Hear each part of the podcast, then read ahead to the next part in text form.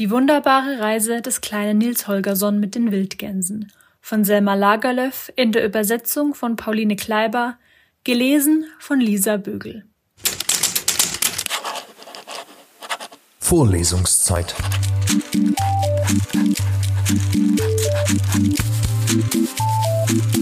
Der Geschichten-Podcast für jede Gelegenheit.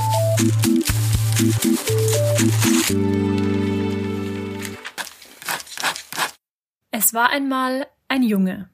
Er war ungefähr 14 Jahre alt, groß und gut gewachsen und flachshaarig. Viel Nutz war er nicht. Am liebsten schlief oder aß er. Sein größtes Vergnügen war, irgendetwas anzustellen. Es war an einem Sonntagmorgen und die Eltern machten sich fertig, in die Kirche zu gehen. Der Junge saß in Hemdärmeln auf dem Tischrande und dachte, wie günstig das sei, dass Vater und Mutter fortgingen und er ein paar Stunden lang tun könne, was ihm beliebe.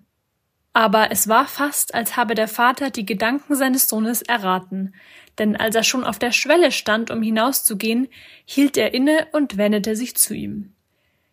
Da du nicht mit Mutter und mir in die Kirche gehen willst, sagte er, so sollst du wenigstens daheim die Predigt lesen. Willst du mir das versprechen?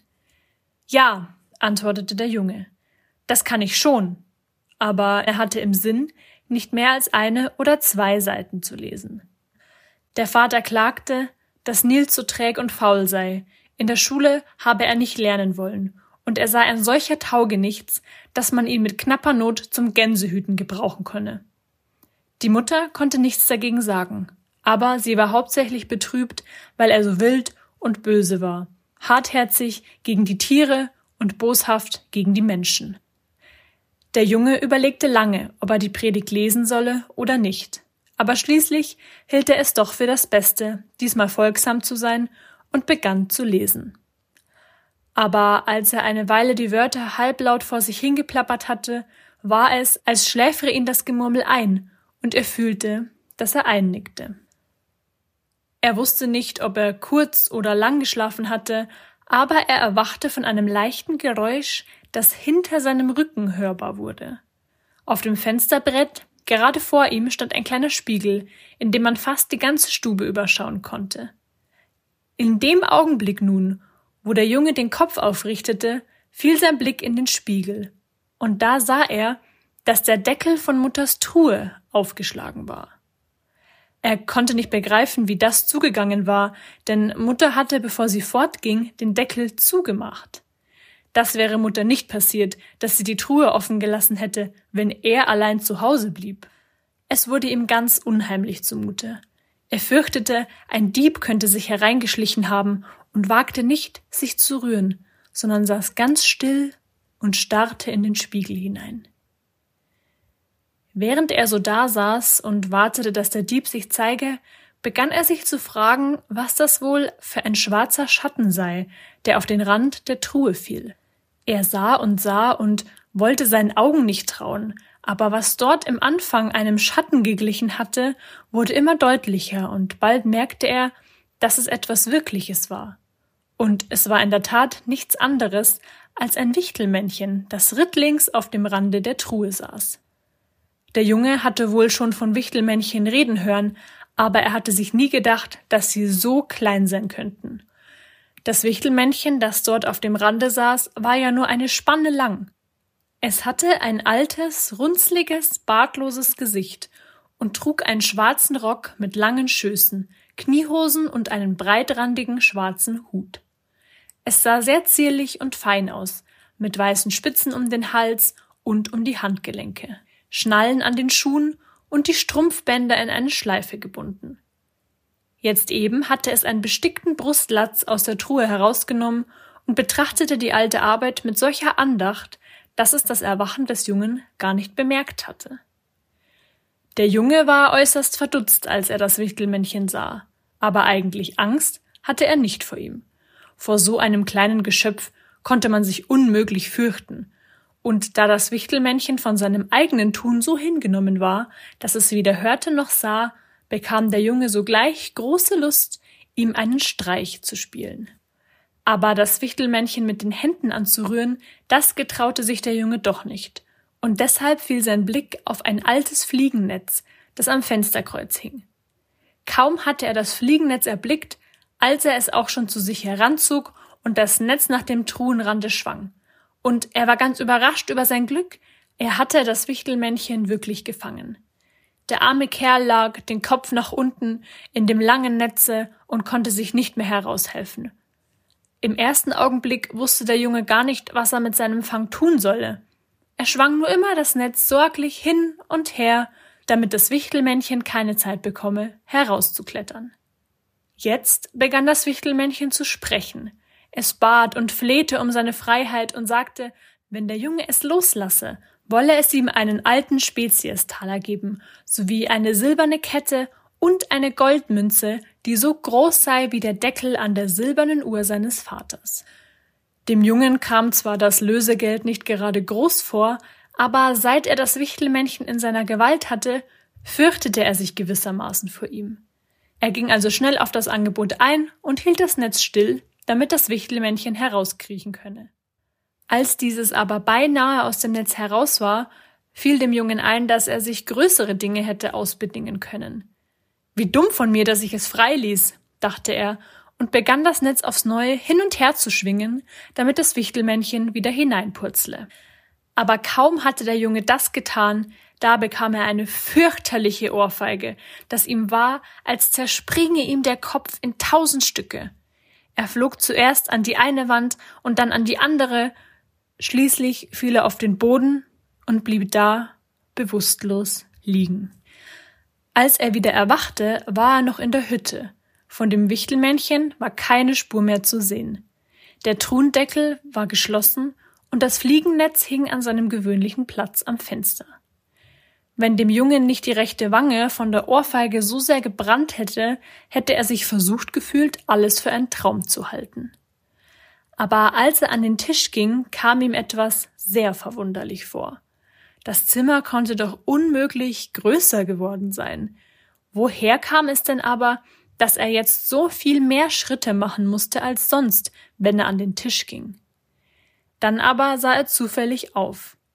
Dabei fiel sein Blick in den Spiegel, und da rief er ganz laut Ei sieh, da ist ja noch einer. Denn im Spiegel sah er ganz deutlich einen winzig kleinen Knirps in einer Zipfelmütze und Lederhosen. Der ist genauso angezogen wie ich, sagte der Junge und da begann er vor Schrecken am ganzen Leibe zu zittern. Denn jetzt begriff er, dass das Wichtelmännchen ihn selbst verzaubert hatte und dass er selbst der kleine Knirps war, dessen Bild er im Spiegel sah. Das Beste, was er tun könnte, wäre gewiss, das Wichtelmännchen aufzusuchen und sich mit ihm zu versöhnen. Plötzlich fiel ihm ein, dass er Mutter einmal hatte sagen hören, das Wichtelvolk halte sich gern im Kuhstall auf und schnell beschloss er, auch dort nachzusehen, ob das Wichtelmännchen da zu finden sei. Zum Glück stand die Tür offen, denn er hätte das Schloss nicht selbst öffnen können. So aber konnte er ungehindert hinausschlüpfen. Auf dem alten eichenen Brett, das vor der Haustür lag, hüpfte ein Sperling hin und her. Kaum erblickte dieser den Jungen, da rief er auch schon Seht doch, Nils der Gänsehirt, seht den kleinen Däumling, seht doch, Nils Holgersson Däumling. Sogleich wendeten sich die Gänse und die Hühner nach dem Jungen um und sammelten sich in einen Haufen, steckten die Köpfe zusammen und fragten Wer hat das getan? Wer hat das getan? Der Junge schämte sich so, dass er kein Wort sagen konnte. Er lief deshalb eiligst in den Kuhstall hinein, das Wichtelmännchen zu suchen. Es waren nur drei Kühe im Stalle, aber als der Junge eintrat, begannen sie alle zu brüllen und einen solchen Spektakel zu machen, dass man hätte meinen können, es seien wenigstens dreißig. So wild schrien sie durcheinander. Er wollte nach dem Wichtelmännchen fragen, aber er konnte sich kein Gehör verschaffen, weil die Kühe in vollem Aufruhr waren. Sie betrugen sich genau so, als wäre ein fremder Hund zu ihnen hineingebracht worden, schlugen mit den Hinterfüßen aus, rasselten an ihren Halsketten, wendeten die Köpfe rückwärts und stießen mit den Hörnern. Mairos war die älteste und klügste von den dreien, und sie war am zornigsten. Komm nur, sagte sie. Dass ich dich für die vielen Male bezahlen kann, wo du den Melkschemel unter deiner Mutter weggezogen hast, sowie für jedes Mal, wo du ihr einen Fuß stelltest, wenn sie mit dem Melkeimer daherkam, und für alle Tränen, die sie hier über dich geweint hat. Der Junge wollte ihnen sagen, wie sehr er sein schlechtes Betragen bereue, aber die Kühe brüllten so laut, dass er Angst bekam, und so hielt er es für das Beste, sich aus dem Kuhstalle davonzuschleichen. Als der Junge wieder auf den Hof kam, war er ganz mutlos.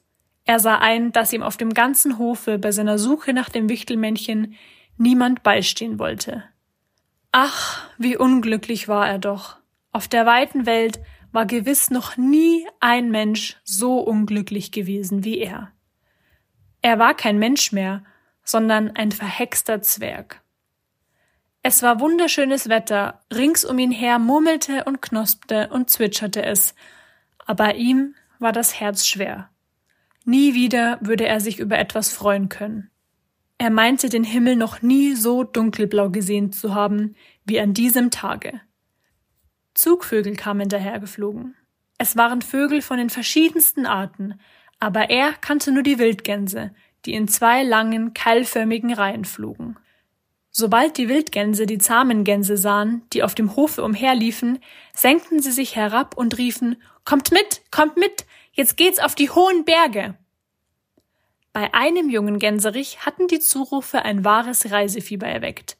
Wartet, wartet, ich komme mit. Er breitete seine Flügel aus und hob sich empor, aber er war des Fliegens zu ungewohnt und fiel wieder auf den Boden zurück. All das hörte der Junge. Das wäre sehr schade, wenn der große Gänserich fortginge, dachte er. Vater und Mutter würden sich darüber grämen, wenn er bei ihrer Rückkehr nicht mehr da wäre.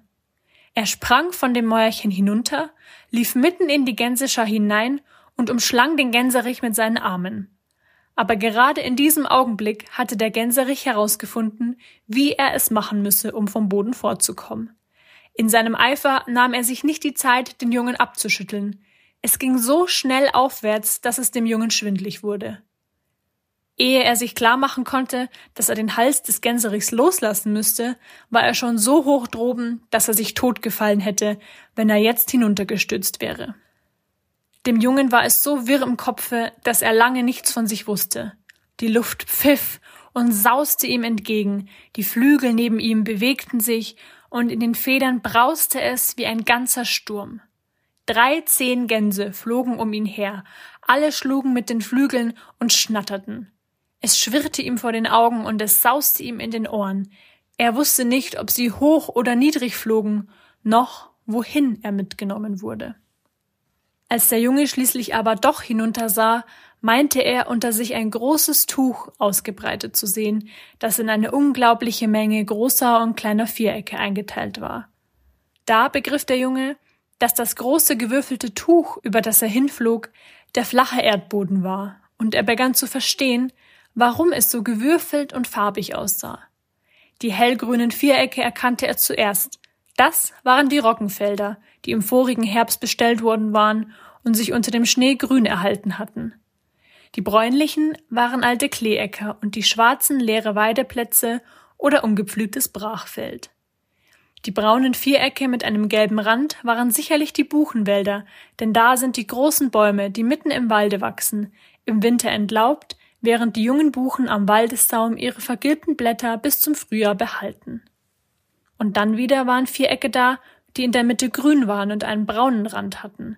Das waren die Gärten, wo die Rasenplätze schon grünten, während das Buschwerk und die Bäume, die sie umgaben, noch in der nackten braunen Rinde dastanden.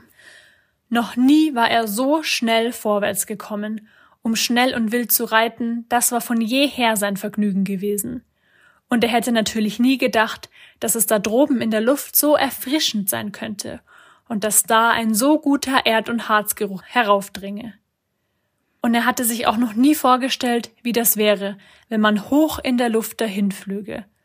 Das war ja gerade, als flüge man weit weg von seinem Kummer und seinen Sorgen und von allen Widerwärtigkeiten, die man sich denken konnte.